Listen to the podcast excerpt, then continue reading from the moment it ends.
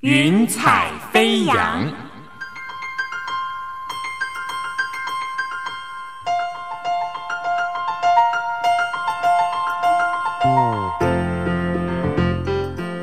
让每一朵云彩的生命牵引着你心灵的飞扬。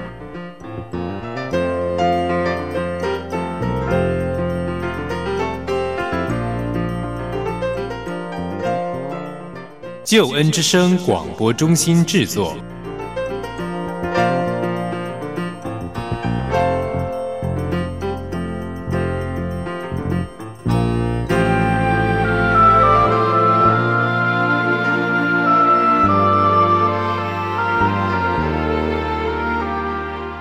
欢迎收听由台湾救恩之声广播中心所制作的生命故事集《云彩飞扬》，我是静怡，邀请你听听别人的故事，想想自己的生命。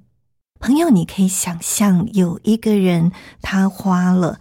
一千零九十五天在医院里面进行治疗手术，但是现在呢，他不光是可以成为激励生命的讲师，他还有许多的助人事业。他是谁呢？就是我们今天的 VIP 林新培，新培你好。嘿，各位听众，静怡姐，大家好，非常欢迎你。先说明一下你的名字好不好？虽然我们叫你新培，但是国语注音是贝 b a 贝，就贝壳的贝的那个发音。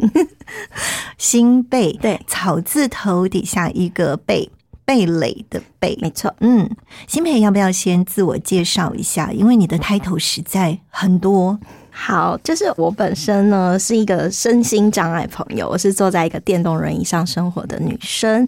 但因啊，我现在呃是一个斜杠青年，有三份的工作。那大家一定很好奇，我为什么要做这么多工作？等一下在故事当中来跟大家分享。一份工作，刚刚静怡姐有提到的助人，其实说是在做保险相关的产业的工作。然后另一个部分呢，是呃我有一些零散的时段，我会去协助像是社会企业这样的一个公司。然后他们里面有很多的视觉障碍的朋友，就是全盲的朋友，我会帮他们做一些网络上的行销，因为他们可能对影像、影片。图片这些事情他们是没有办法做的嘛，所以就是由我帮他们修图、帮他们剪片、帮他们做一些文案，然后来宣传他们的课程，因为他们是一群讲师。好，那第三个就是我最喜欢也最呃希望可以一直走下去，就是生命激励、生命探索的这个讲师，是我自己额外有在做的事情。那我也是希望透过我的生命经验，可以给更多人一些资讯参考，或者是说可以鼓励到跟我一样的身心障碍朋友。嗯，真的非常的精彩，而且听起来就觉得是一个很有活力的生活。新培，我们很难想象你的一千零九十五天在医院，这是怎么回事呢？一千零九十五天这件事情听起来真的是糟糕透了，可是它也是我人生很大的一个转泪点啦。因为我是脊椎损伤的患者，造成下肢不便的过程当中，最害怕一件事就是罹患褥疮、牙疮这样的疾病。那那时候我就罹患了这样的一个疾病，然后一在。开刀的过程都不是很顺利，所以就在医院进进出出，大概快三年的日子。所以也就是因为那样子，我重新对生命有一些新的看法、感受，或者是觉得我的生命到底应该来做些什么有意义的事情，不要枉费了我接下来还继续活着的日子。因为那时候我几乎觉得自己快活不下去，因为我开刀了大概有七次，但是都是失败的。哇，七次哎。对，在那三年当中，七次真的是太 精彩了。对，其实新培，你是从小面对身体不方便这样子一个状况，那时候是什么造成的呢？我小时候其实是一个很活泼、健康、开朗的小女孩。我们家有三个孩子，我是我们家最个性很呃明显的、很很外显的一个孩子，就是活泼外向、爱说话。对，所以妈妈一直觉得这个孩子应该会长得不错。哦，就是健康不用管他，然后个性什么好像也都可以自己过得很好。但是没有想到在呃四岁的时候被病毒侵入身体，但是因为病毒其实很难发现嘛，所以那时候立刻侵入。当下其实就造成脊椎神经损伤，所以后来就在救治的过程当中，医生就判断我可能是瘫痪。哦，那这件事情其实听起来很不可思议，可是的确，后来我长大的过程当中，也有看到一些呃，脸书的朋友啊，或者是新闻报道，就有一些人其实，在某一天，他可能就突然发个烧，然后就瘫痪了，就病毒攻击。对，其实这个事情可能是有，只是说因为那个病毒来的太突然，也走的太突然，所以没有疫苗或药剂可以及时救我们的这样的一个疾病，所以当然就。不可回复到当初的健康。那那时候是因为这样的关系，所以我坐上了轮椅。不过家里面的人还是想要尽心尽力的医治你，对不对？没错。所以那时候花了很多的医药费。对，因为我们家小时候应该还算是小康的家庭。可是当我瘫痪之后，家人就是房子、车子能拿去先贷款的都先贷了嘛。我们不是只有看西医，我们是各式各样的东西都去看。嗯，不管是宗教啊或什么的，通通都走。父母很难接受一个病毒就造成这样的严重的瘫痪，一定会有。可以治的方法吧，那就花了大概五年的日子，找了全台湾的，不能说医生，应该说民间信仰也有啊，各式各样西医、中医通通都来，最后当然就是还是没有改善我的健康，那当然就花了很多花费，所以我们家就从一个小康家庭变成了一个负债的家庭。嗯，真的蛮辛苦的。那在后来，其实我觉得你真的是一个很贴心的人，所以你选择半工半读是这个原因吗？嗯，这是其中一个原因，因为那时候我的家人会认为说，那时候要经济要处理已经是他们最大头痛的困境，因为我还有哥哥姐姐嘛，是，所以爸爸就会希望我不要再念书，因为他们想要全心全意在工作上面。那我很容易中断他们的工作时间，因为要接送我，因为我没办法自己出门，所以那时候爸爸是建议我国中毕业之后就在家里，但我那时候真的觉得。我不想要就停留在国中的知识水平，因为毕竟我会的东西很少。第一个是因为我们资源比较少，譬如说我没有办法补习，没有学什么才艺。重点是我很少接触外界。所以你没有办法跟人跟人的相处当中去学习，或者一些生活经验去学习。所以我那时候就觉得我的脑袋根本就是空空的，就只有就是呃国小到国中的学业的东西，其他的很多东西我都不懂。然后我就觉得这种人生太可怕了。就我还活着，而且后来我的健康状况又比较稳定，就是坐着轮椅这样子。那这样的日子，如果再过个十年、二十年、五十年怎么办？因为我没有立即死掉的问题嘛。对，我的想法很简单，就是我要往前走，我不知道我会走去哪。但我如果没有往前走，停在这个家里，我一辈子都不出去，或是很少出去的话，我的人生真的就停住了。然后我就决定要读夜间部，爸爸妈妈下班之后带我去学校，时间上可以配合，所以我才开始念夜间部，然后半工半读。嗯嗯，所以你那时候就开始算是打工了，因为学生都叫打工嘛。没错，嗯，你打工的工作是什么呢？你猜猜看，你觉得我适合做什么？听说什么都不会的孩子，听说跟你的特质很有关系，对不对？有一点，对。我的第一份工作是做电话行销、电话客服的工作。跟说话相关的，嗯嗯，因为你说话的天分，应该很多人都发现了。跟我们谈一下那时候你心里面的一些想法。我觉得应该说从小到大，因为我的原生家庭是比较负面话语的家庭，跟上一代啊或教养有什么关系？也许有吧，但是我那时候不能理解。我们那时候就是，反正父母就是。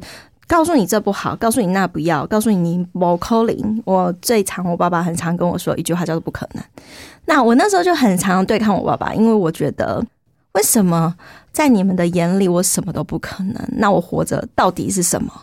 对，然后呃又不方便嘛，对。他的不可能不是说你不会走路这件事，他指的是因为你不会走路，所以你所有的事情都变得不可能。那我就会觉得我的人生很绝望。所以那时候我并没有觉得我的口条或表达是优秀的，或者是有自信的来源，是完全没有。是到了做那个电话工作的面试的时候，我才知道我可以胜任这样的工作。所以我的确不是一开始就表达很好的孩子，因为那时候。一群人都在接电话跟打电话，你在旁边都听得到，你会觉得他们口条怎么这么厉害，业绩怎么这么好，要妈买东西。我那时候觉得，哇，这世界好大，每一个人都有他厉害的地方。那我现在就是闯进了这一个说话的世界，我应该要好好的学习。所以我那时候就是常常很害怕讲电话，对，口条不好嘛，没自信嘛，但是就练练练，练了七年。我做了七年的电话行销工作，到大学都是做这份工作，半工半读，也因此造就了我后来说话的逻辑、跟顺序、跟口语的条理变得比较好的原因。你那时候后来发现，其实你是可以跟别人说话的。那你大学呢？很有趣，我觉得你念的是英文国贸系，嗯，这也是跟说话非常有关系，嗯嗯，你自己觉得呢？我不是一个非常会念书的孩子，我觉得可能来自于我对很多事情的好奇心太低了，因为我每天都被关在家里。那我后来发现，好奇这件事是很棒的，对，是是一份礼物。然后，所以。当我就是在选科系跟课业上面，其实我不知道我要读什么，你完全是没有思想的。然后那时候只是因为我比较喜欢语言。然后我觉得会英文很帅，所以我就选了英文的。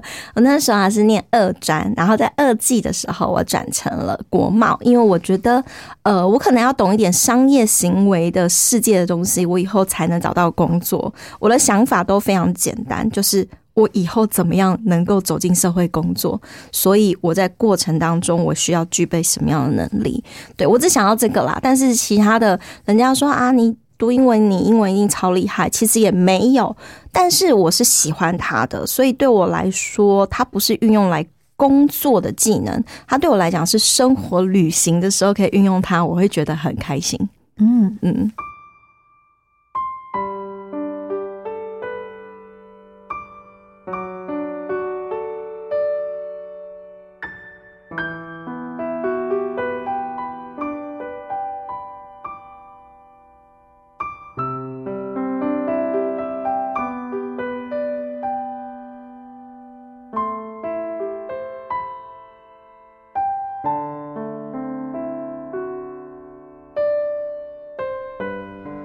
续想要请问我们的 VIP 林新培，新培，我们发现你在过去啊，还没有认识上帝之前，你有一个求生的意志，对不对？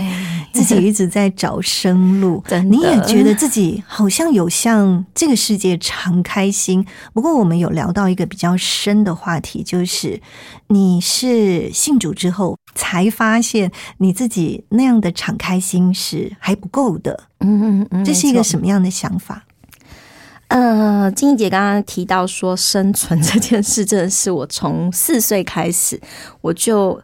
意识到这件事情，因为我真的觉得我跟哥哥姐姐完全不一样，他们能做的事我通通不能做，但我并没有特别不优秀，那为什么要不一样的待遇？我就很羡慕我的哥哥姐姐，羡慕别人的邻居或是堂兄啊、堂弟他们，然后就会觉得说，就是因为我不能走，所以我人生就一定要被这样的控制或限制嘛。一开始是父母对我的生活中的限制，那慢慢的长大了，父母的限制变少。我后来发现，那个限制就是我真的不方便的环境硬体限制。这两者限制都让我常常是充满着不平衡跟愤怒。我必须这么说，但是我那个愤怒可能别人会觉得你有有生气啊，但他无法理解，就是呃。举个例，就当你要倒一杯水，可是你知道你走到那个地方，那边有个门槛，你连一杯水自己要倒的能力都没有，然后你的内在就会开始产生愤怒。为什么这里要有一个门槛？然后为什么这个社会这么不公平？然后到处都不方便？对，可是那个东西是没有答案的，因为这个社会不会因为你而改变，也不会因为你坐轮椅，所以帮你打造成一个无障碍的天堂，不太可能。所以，呃，我以前有很多这个内在的声音或是压抑，其实我不知道可以跟谁说，就是包含我的父母，包含我的姐姐哥哥，或者是我的同学、好姐妹，包含后来教会的姐妹、牧师，我觉得。他们都没有办法完全的理解，是因为他们不是一个身心障碍跟轮椅使用者，是，所以他们也没有错，就是他们是真的无法理解。所以我有时候会觉得非常的孤单，就是这件事到底要跟谁说？那你能够说的可能是网络上跟我一样际遇的网友，可是我们讲完之后，两个人会一起哀怨，因为我们就会觉得，对呀，别人都不懂，我们还是自怨自哀。所以我后来就在想说，这件事到底。我觉得这是我人生当中很大的遗憾跟很大的那一坎，那一坎就是我过不去。那慢慢的就是呃，可能我的外表或者谈吐，别人会觉得你很开朗啊，你怎么可能常常这边不开心？但是只有自己很清楚，说我对这些事情是有一点不平衡跟愤怒的。那认识主之后，我才慢慢的被医治，或者是被安慰。神也不会因为这样就帮我创造一个无障碍的 全世界嘛？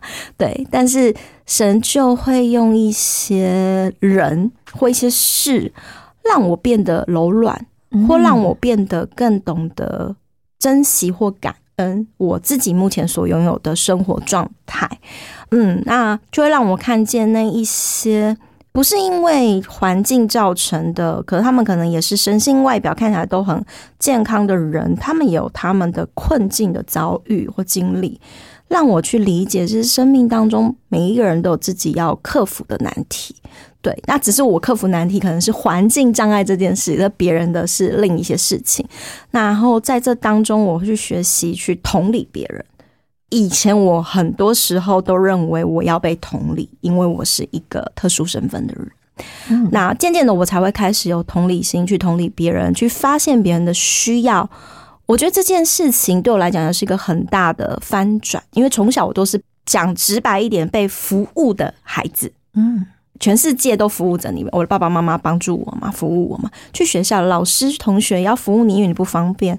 到外面是别人还要礼让你坐电梯等等的这些行为，造就你不知不觉会很容易放大自己，然后你会看不见别人的需要。我觉得那个是很微妙的那个状态，就是你明明就是真的很需要被帮助啊。那你明明就是觉得社会不公平啊，比如环境不公平啊，那你怎么可能会去体谅别人？对，所以神在这当中让我去找到平衡，并且让我身体力行，可以去关心、去同理跟去爱别人。就是我在这个信仰之后，我慢慢慢慢察觉到，就是那个东西的 open mind，然后把我以前那些愤恨不平啊的那种感受，我可以很真实告诉别人。而不是只压在自己心里，然后表面上是天使，可是我的心里面其实是觉得，哦，你们这些人很过分，或者是就是是恶魔，会让我觉得有一点，我走在一个表里如一的路上。嗯嗯，哇，好深刻。因为新培是英文系的，所以静怡想用一个字来问你，是不是常常会在过去感觉到 frustrating？好像有一种无力、沮丧，那种很深刻的感触，因为那个可能是会转换成愤怒的。你觉得呢？小时候其实不知道那个叫无力，叫沮丧。小时候只是觉得很烦。我大概在高中以前都成这个状况，就是，嗯，我很希望这个世界的人或是身旁的人喜欢我，把我当成一般人的。对待，所以我就要努力的去扮演好一般人生活的状态。别人做什么，我就想跟着做。然后别人有的，我也希望我可以跟他达到一样的水准。好，我觉得这才叫做是跟他们一样。所以我大概在呃十八岁以前，大家都在努力这个方向。人家十八岁以前在努力的是课业，但我努力是得到别人的认同，得到跟别人一样。我觉得我才能够好像是个正常人。我后来是呃有了信仰之后，慢慢的自我剖析跟察觉，才理解，原来那十八岁以前的我是这个样子，难怪功课没有第一名，没有啦，就功课没有那么的好相对优秀，因为我的心思就不在那里。嗯。但是呃，十八岁以前，我记得我每一次生日愿望都会许，我希望我明年脚就可以好了。哇，因为我只是个孩子嘛，人家都跟你要许愿许，你一定许这个愿嘛，那是我内心最渴望的事情。但到十八岁之后，我就不许这个愿望了，就突然清醒了。我知道我的脚可能一辈子都不会好，谁都救不了我。我不想再花钱去浪费，我宁愿把那个钱省下来去旅行，或者是当退休金。OK，很现实嘛，就是我以后要照顾我自己。不要再乱花钱去投医，或是找一些很奇怪的宗教信仰来来来，要让我康复这件事。就十八岁那时候，我勇敢的接受，我真的会跟别人不一样是事实，而且这辈子都不会改变，直到我闭眼之前、安息之前。那那个东西对我来讲，会让我觉得说。原来我小时候十八岁以前那十八年日子，其实有好多时候都是陷入你刚刚提到的所谓的挫折、无力感、无助，尤其是无助这件事情。因为我的爸爸妈妈他们不是一个会常常主动帮助我，嗯那因为我要得要去呃团体生活，是爸爸妈妈不可能无时无刻的在你身边协助你，这是很现实的。这时候你要怎么样想办法在群体当中活下去，或者是被尊重？那就是那个年纪的我很努力的在找方法，然后但你常常还是会感到无助啊。嗯，我举个很简单的例子，就是譬如说国小的时候我们在上体育课，嗯，那体育课有时候会有一些像是打球的课程，对老师就很怕我被打到会受伤。哦，因为我要坐轮椅，然后我小时候比较瘦弱，然后就常发烧，所以老师就会建议，或者老师直接就帮我决定，就是让我在教室那堂课就不要上。哇，但我还是有六十分或是七十分这样的成绩。但对我来说，从来没有人在乎过我想不想，嗯，没有人在乎过我想不想跟一般孩子一样参与在其中。是，嗯，所以那个东西会有极大无力感，而且老师是在那个角色上他是权威嘛，你当然不会挑战老师啊，跟老师吵架说我要上体育课，诸如此类这种事情累积下来，我的十八岁以前的那个年纪。呃，我常常会陷入到，就是我不知道怎么办，我也不知道可以跟谁说，甚至我也不能跟大人求救，然后就这样自己默默的吸收或接受。我觉得应该说吸收会比较像是当时的我，就是我就是压抑，然后把这些我不喜欢的、我不舒服的感觉吸收下来。嗯，听起来真的好让人心疼哦。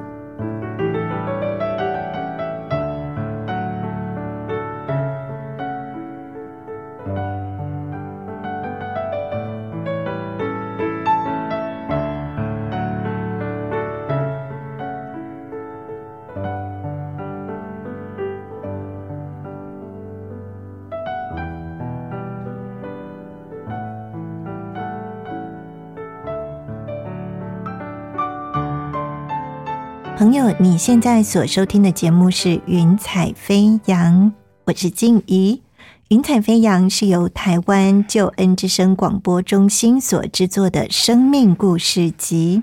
今天我们的 VIP 是林新培。刚才新培说到，曾经自己觉得很无力感，生命不公平。这个世界小小的门槛，一般人跨过去就好，但是对你来说，每一个门槛都是门槛，真的很不容易。在你状况你自己说不太好的时候，你接触到福音，嗯，那是一个什么样的状况呢？其实从小到大，我不太喜欢宗教信仰，因为小时候去过太多庙宇的经验，都让我觉得不太舒服。嗯，会有一个很深的相信，就是如果有神，什么厉害的万物或者是什么宇宙，为什么他们不救我？我不是个坏人，因为那时候我是小朋友嘛，对，所以我觉得就是没有这些东西，所以我才不会康复。接触过很多宗教嘛，那么佛道教那些东西，当然小时候都有嘛，但是我从来没有想过要去教会。我的爸爸妈妈的清单当中也没有觉得要带我去教会救我这样子哈，所以呃有可能就当年代也没有人给他们传福音，真的太可惜了。我那时候呃会去是因为我那段时间脊椎开刀。后来我因为开刀卧床太久了，所以不小心罹患了褥疮。那就是呃，有一些长辈可能有得过这样的疾病，就是压力造成的伤口。我那时候呃，接到了很久没有联络高中时候打工的同事，他就问我过得好不好。一个女孩。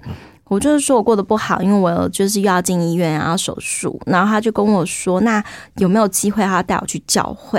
可是我们有十年没有联络，我蛮喜欢他，他也蛮喜欢我，可是我们其实过程并不是很熟悉的同事，不同部门。可是知道这个女孩，因为我们年纪相仿，然后他就告诉我说他在美国受洗了，然后他现在是个基督徒，想要带我去教会看看。然后我就跟他说看看，因为我不相信嘛，对。但是后来因为我就住院了，然后他就常来医院陪伴我。他那时候有男朋友，就他们两个假日约会就是在医院照顾我。哇！然后她男朋友会带 DVD 啊，带反正就是女孩喜欢的东西，或者让我们两个在病房看。那他可能在旁边休息，或者他就先走。然后晚一点再来买东西来给我们吃，这样子。然后有时候女孩就会让我妈妈回家，不在那边照顾我，她会睡在医院，她让我妈妈可以有那个喘息的时间。好，好感动，很感动。然后重点是因为你知道，妈妈照顾你跟朋友照顾你是截然不同的动力。朋友照顾你，你会觉得哇，可以一直聊天，很好玩。然后我那时候就觉得很谢谢他，过程当中就是用爱、用耐心陪伴我，就是想要传福音给我，我感受得到。然后我就跟他说：“好啦，那不然我就跟他去教会看看到底在干嘛好了。”神奇的事情就来了。后来姐妹就当然也是陪伴我嘛。然后有一天在医院，在我第八操手术之前，就来了一对志工的爷爷奶奶，他们是基督徒。他就跟我说，他帮我祷告，因为听说我快要在第八次手术了，所以爷爷奶奶就帮我祷告。因为我不认识他们，他们其实对我也很陌生，所以他们不太清楚我过去发生什么事情，就是那个七次手术的事情。他们就是做了一个医治祷告，然后给了我一本新月圣经。我人生第一本圣经是那个陌生奶奶给的。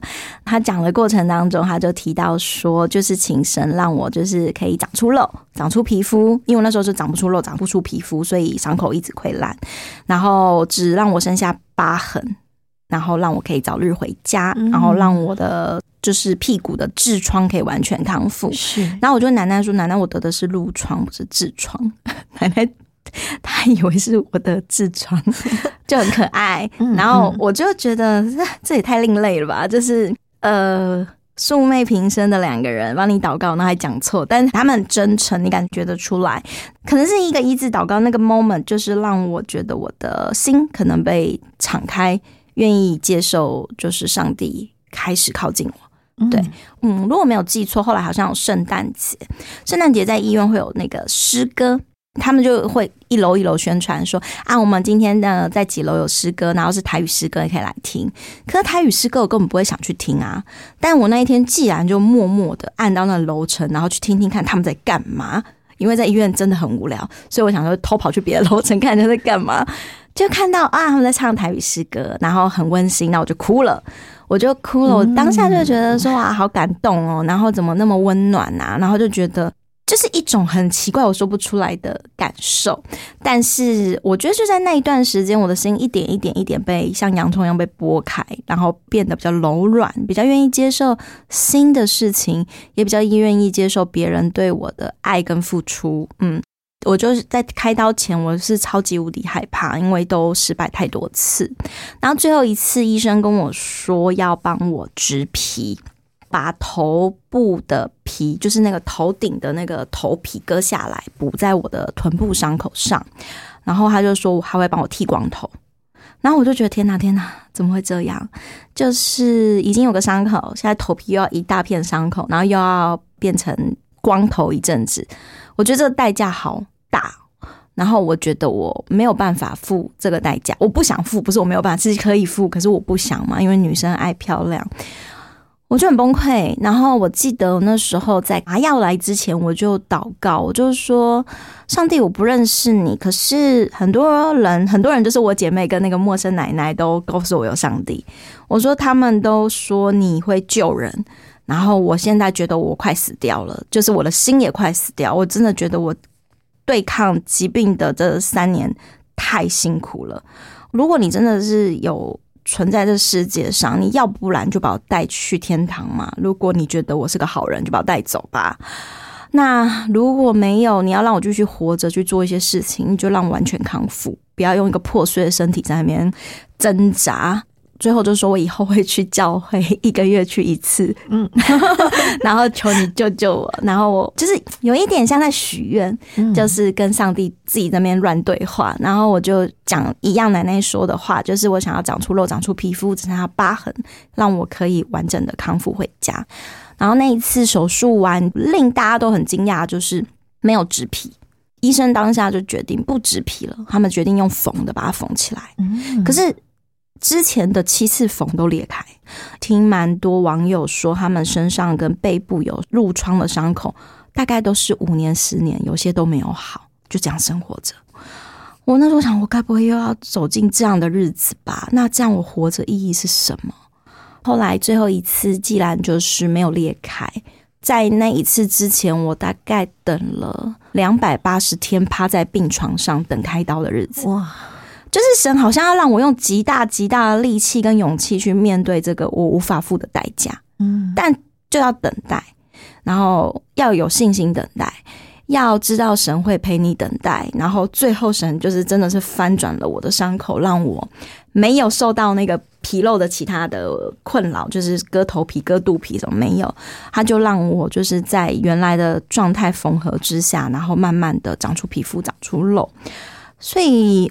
当下我真的觉得怎么会这么神奇？于是乎，当然在出院之后，我会去教会，因为就答应了上帝，我跟他的约定。那也就是因为那时候慢慢的敞开，有走进教会，所以后来我才会受洗。嗯，要不要再跟我们回溯一下你在医院听到的台语诗歌？还记得听到什么吗？我记不得，我只记得我当时哭，因为我台语不是很好。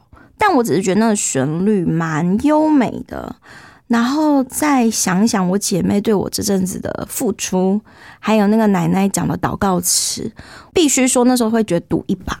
我已经没有任何世间上任何人可以让我相信，包含医生，因为连医生都不知道怎么办这个伤口，他们也很困扰。对，但他们也用了好多的那个营养品，就是会有些厂商供应营养品，他们就不断的往我身上倒，然后往我身上打。可是就发现还是没有办法控制伤口的恶化，然后我那时候真的觉得有一句话叫做“在人不能的，在神都能”，还有在人的尽头，你才是神的起头。对，以前当然我都不知道这是什么嘛，而且不会讲出这种话，因为你就是会觉得不可能啊，就是一定会失败啊，连医生都这样子不知所措了，你能怎么做？嗯，所以那阵子我其实真的觉得我可能就这样死掉吧。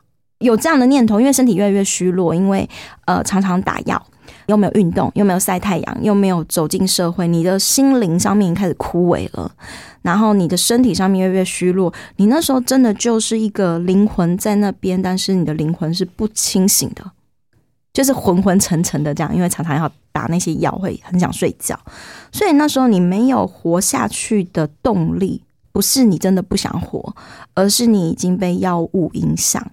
我会陷入一种我提不起劲正面思考的状态，所以如果那时候没有神，我又这种在这样的心灵状态，其实真的会活不下去啊。所以那时候我后来会去教会，其实真的是发自内心的感谢，不是因为许愿，是我真的谢谢他救我，是真心的谢谢他救我。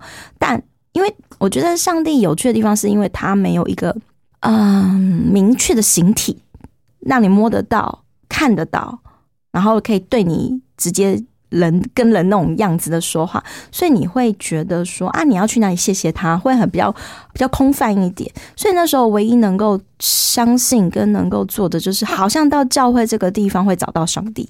所以那时候我去了教会，但现在我们都知道不是嘛？我们三个人在一起祷告，其实神就听得到。你自己跟上帝祷告，上帝也听得到。所以也是因为这样，我靠近教会之后，我就很好奇这些人为什么唱诗歌要哭，然后就开始觉得，我每次听那个诗歌，我会想哭。那我记得我那段时间有一个另一个恩典是，我在医院住院要等待过程太长，我真的是。有时候我一个人在医院一整天，我爸爸妈妈没有来，因为他们要开车回去工作。那朋友已经来了太多次了，不可能每周都有人来看你。所以后来我发现呢，医院底下有一个书店，我就下去看书。躲在那里面是我唯一觉得我还活着的感觉，好，因为我离开病房。那我那时候看了一本书，叫做《Dora 的礼物》，它是一个癌症病童的妈妈写的书，她的女儿已经过世了，所以她在讲一群癌症病童治疗的过程，并且他们后来还是很多人死去了。但是这个妈妈跟 Dora 这个妹妹，他们都是很虔诚的基督徒，他们怎么样去看待生命的痛苦、苦难跟？呃，生命的离去这样的一个故事，我就在那边看哦，看完一本，然后我就边看边哭，边看边哭，我就觉得天哪，真的是人生真的是太惨了，每个人都有很惨的人生，但是这些人怎么会有力量变成故事告诉别人？然后这个故事刚好在当下的我是需要的，因为我也觉得我很惨。呃，所以我就看了那本书之后，我就有有点勇气。我的勇气是就是开刀，因为那个女儿也是割了好多地方。嗯嗯，然后我就觉得她十几岁而已就这么勇敢，我觉得我应该要拼一下。所以这本书是那个福音来源之一哦。哈，我没有想到它是福音书，但我后来确定就是 Dora 妈咪她是基督徒。然后神奇的是，我后来去教会还遇到了他在现场见证。啊，然后我就觉得真的是神的带领，不然怎么会？我还跟 Dora 妈咪说，你知道我在医院快死的时候，我看你的书，你真的给我很大的鼓励。所以当时这些巧合连接起来之后，我觉得就是神一步一步的把我带进教会。它不是一个很顺畅的旅程，但他在这个苦难旅程当中，他就慢慢让我靠近教会，然后以至于我打开了我的心。所以神就走进了我的心，不然以我以前刚硬的那个心，我觉得我不会自己在家没事说，嗯，我要去教会，嗯。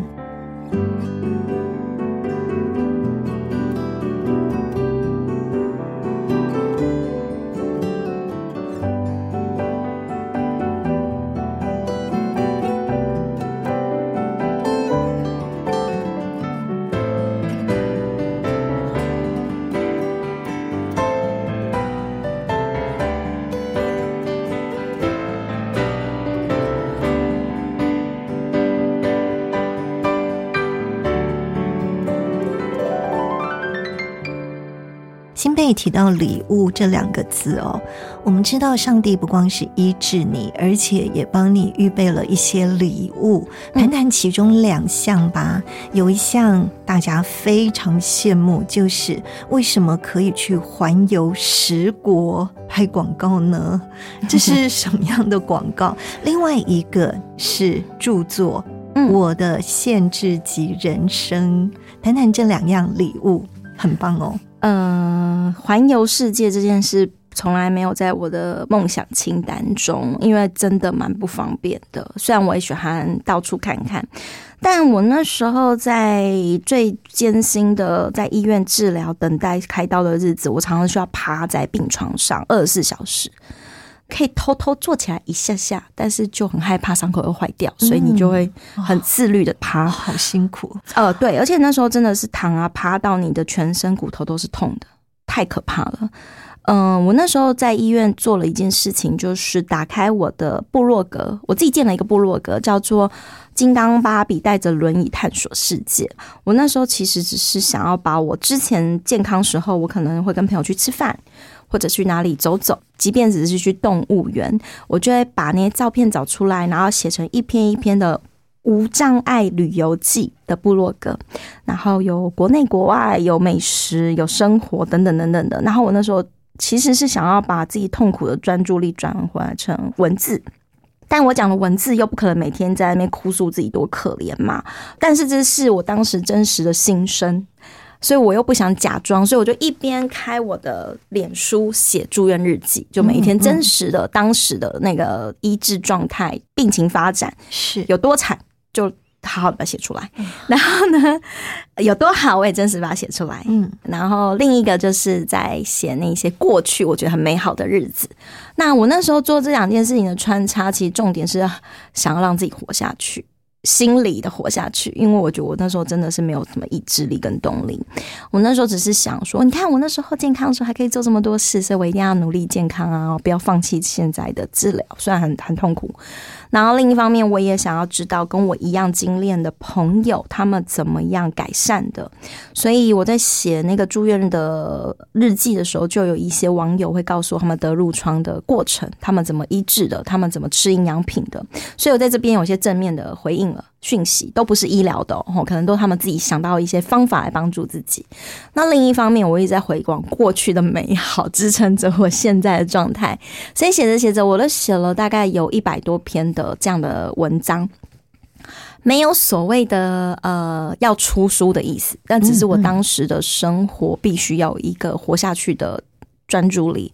然后后来两年后呢，就康复了。然后康复之后，就有广告公司有一天跟我联络，他们说他们要拍一个就是。去十个国家旅行的自助旅行的广告，然后是在帮一个企业拍，那不是旅行社哦。我想什么东西啊？是不是诈骗集团？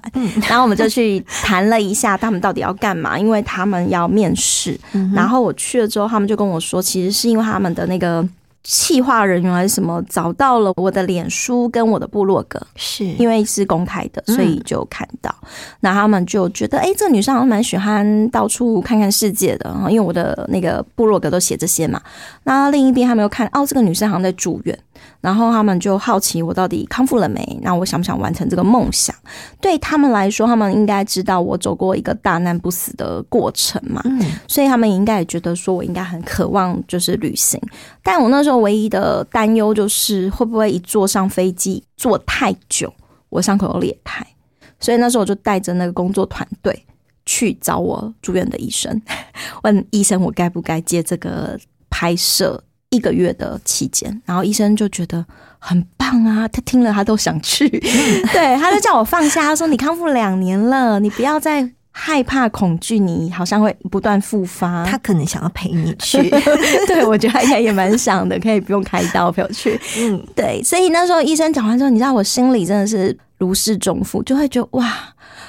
对我好像不应该活在过去阴影跟恐惧中，我要往前走，所以我应该要去看看这个世界，好很多很多很棒的事情正在发生。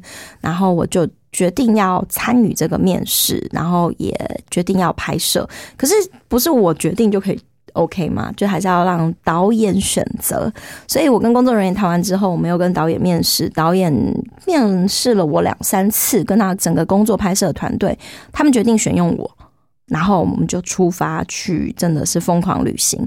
但说实在，就是，嗯，因为不熟，所以很难玩。就是因为他们根本是陌生人，所以一开始我非常非常的呃纠结，跟非常不自在，跟非常就是到了某些景点我不能往外哭，就是又回到小时候我所有的限制。然后我就在那个二十五天当中，一层一层被剥开，就是你要拍摄，你就要开心。但你接了人家的任务，你不能搞砸。所以神在这个过程当中一直让我自我对话，就我内心一直在找那个平衡，就是我很恐惧，我很恐惧。然后到了现场，我又要笑，可是你就会觉得自己好像神经病哦，真的。可是你接了这个任务，你就应该要好好的把人家的作品完成，不能搞砸嘛。所以我在那个过程当中，在有前三个国家，我都是非常的痛苦。很多人都觉得你有神经病哦，就是这么好机会你还痛苦。那是因为可能大家不理解，你到那边日本京都非常美好，但是它的神社全部都是阶梯，你根本不能动，然后你找不到无障碍厕所，因为神社根本没有无障碍厕，有一区嘛，大家都觉得来这边要穿什么和服哈，很方便啊，很漂亮啊，拍很多照，我穿要一堆人帮我穿，因为我坐着嘛，然后找个厕所又找不到，走超级远的路我才能找到一个无障碍厕所，我真的觉得充满痛苦。非常痛苦，我非常想要回台湾。可是那过程当中，我就祷告。我那时候还没有受洗，我那时候只能祷告，因为我不知道该怎么办。我不能跟工作人员说，我现在觉得很难过。然后就哭完之后，你还是要笑笑面对镜头。然后下了镜头之后，我又觉得超沮丧。我觉得我到哪里都超不方便，我根本不想要环游世界了。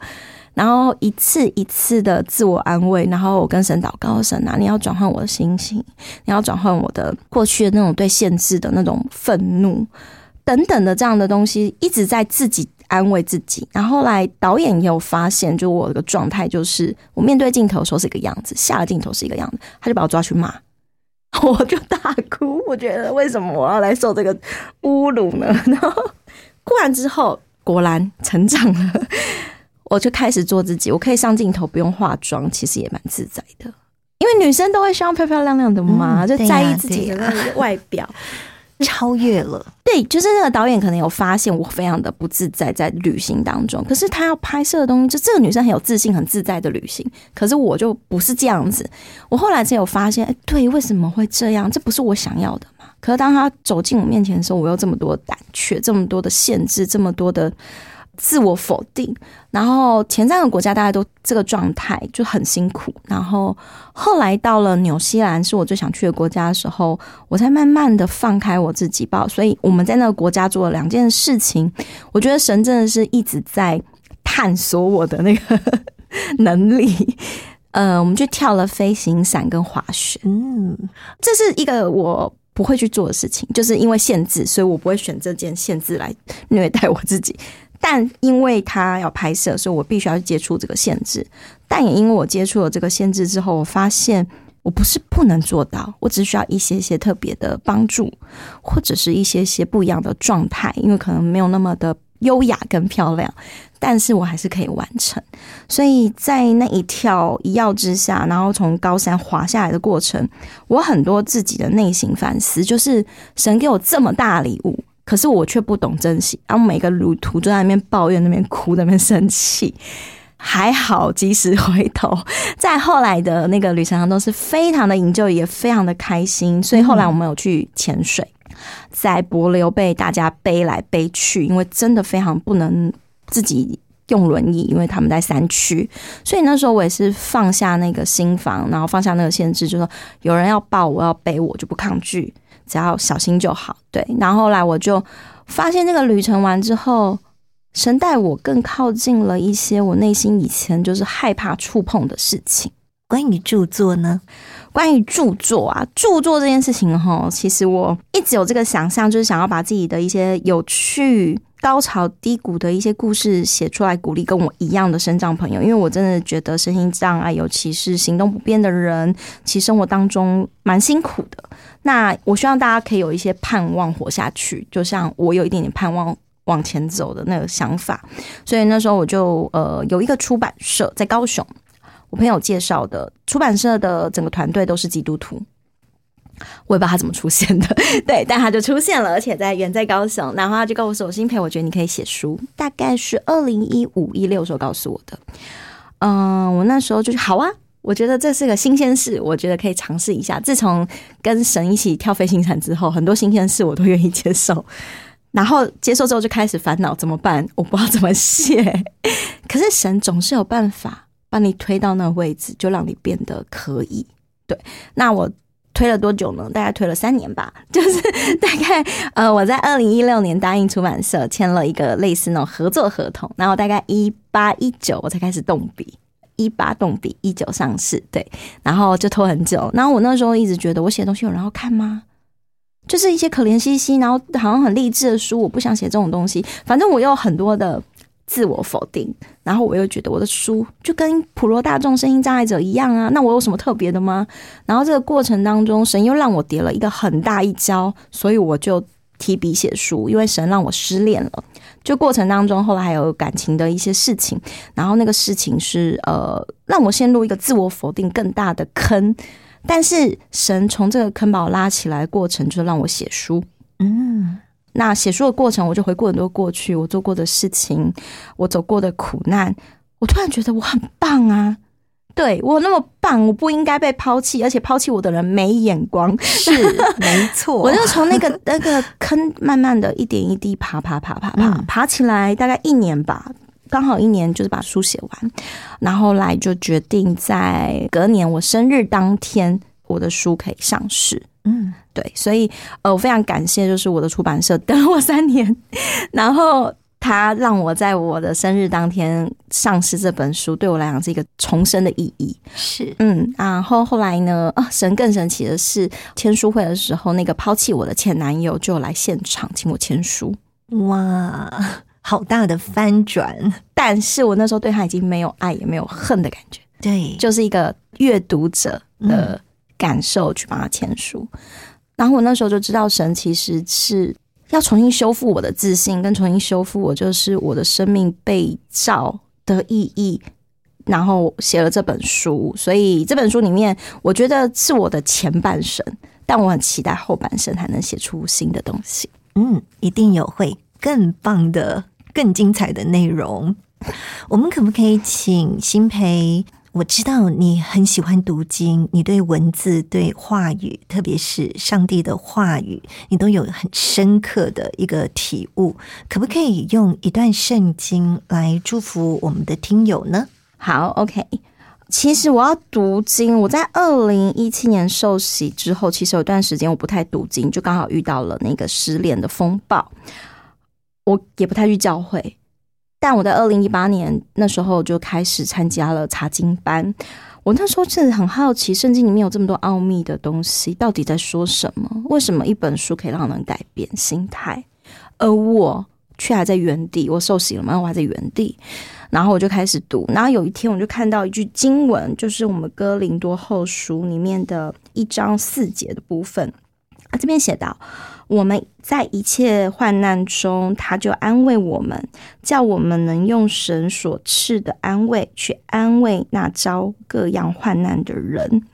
第五节写道：我们既多受基督的苦楚，就靠基督多得安慰。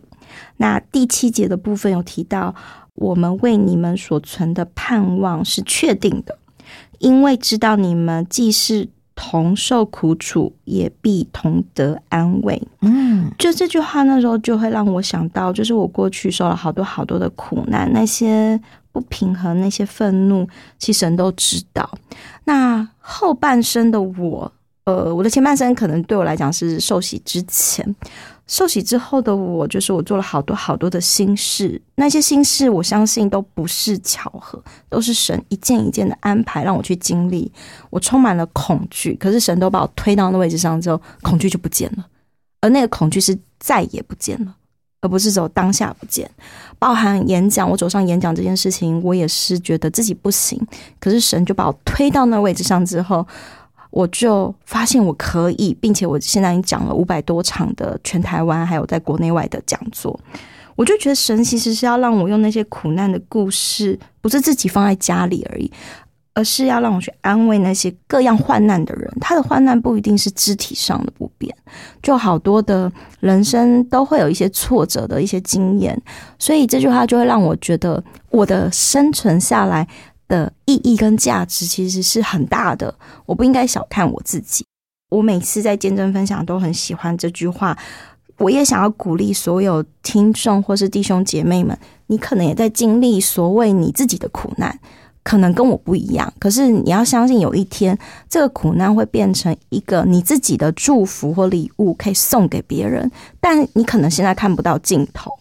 但你可以依靠神，需要一点时间等待，需要一点时间被修剪，需要一点时间让它变得更成熟，然后之后你可以用这一股力量，然后去帮助跟你曾经一样，或是跟你不一样。际遇的人，我现在就会觉得说，我现在人生当然还是有一些些苦难正在发生，可是我现在就会有一个希望、盼望。当我有时候低潮、黑暗的时候，我会再爬起来，不是因为我勇敢，是因为我知道神会让我带来这些东西，有新的故事，然后变成别人的祝福。对我来讲，我就会有那样的动力。继续往前走，好棒！真的，我们已经感受到这份动力了。谢谢。今天非常谢谢我们的 VIP 林新培，新培，谢谢你，谢谢静怡姐，谢谢听众。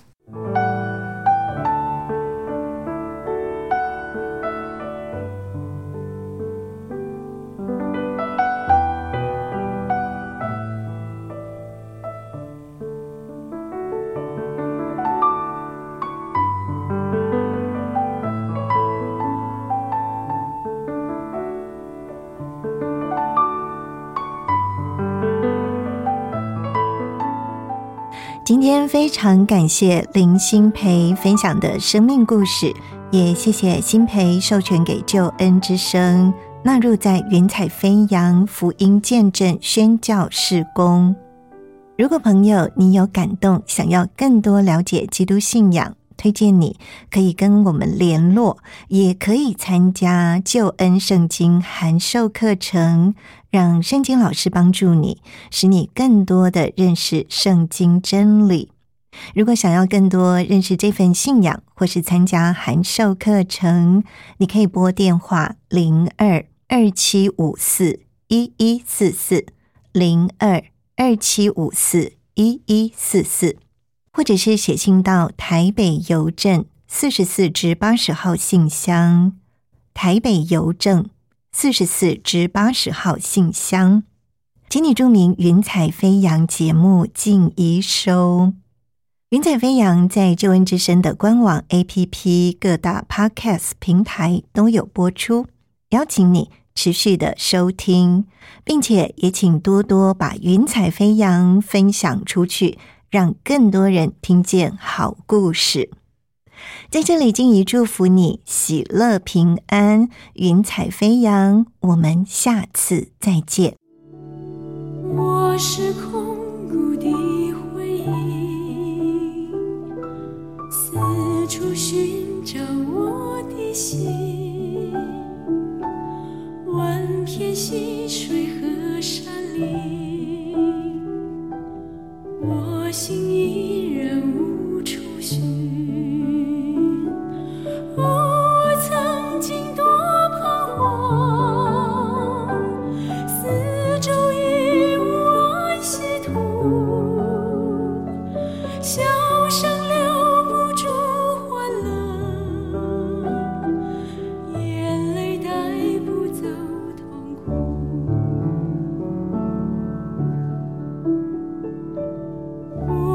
生命不息